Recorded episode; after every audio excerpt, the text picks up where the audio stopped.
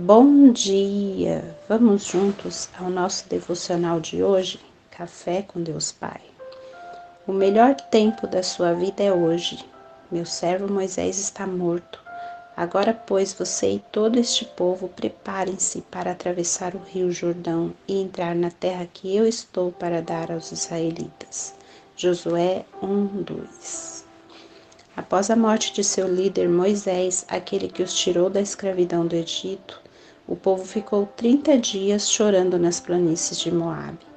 Mas existia uma palavra liberada por Deus a Josué, encorajando-o a continuar, seguir em frente. Muitas pessoas ficam paradas relembrando os sucessos do passado, chorando as dores do passado. Pode ser que exista algo prendendo hoje que você guarde em seu coração. Quando você guarda em seu coração gratidão e inspiração, isso é algo muito bom. Mas quando você vive preso ao passado, acaba não desfrutando daquilo que o Senhor tem para lhe entregar no presente.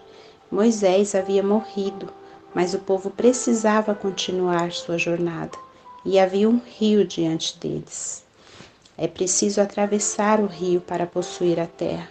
Você tem que seguir com perseverança e fé mantendo foco no que está à frente.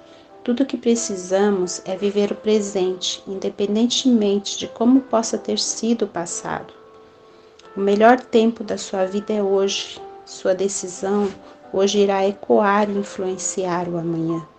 Quem vive com excesso de passado corre o risco de tornar-se depressivo, ao passo de quem vive temeroso pelo futuro pode tornar-se ansioso. Por isso você precisa confiar em Deus Pai, pois o dia de amanhã pertence a Ele. Viva o hoje, tendo o passado como conhecimento e experiência, e tenha o amanhã como uma direção a ser seguida. Deus é o mesmo ontem, hoje e sempre. Ele está disposto a abençoar grandemente você.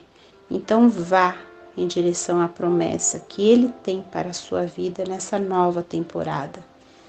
E a frase de hoje nos diz: Deus tem promessas, mas você precisa fazer a sua parte. A leitura bíblica está em Mateus 14. Palavra-chave: atitude. Um dia abençoado para você.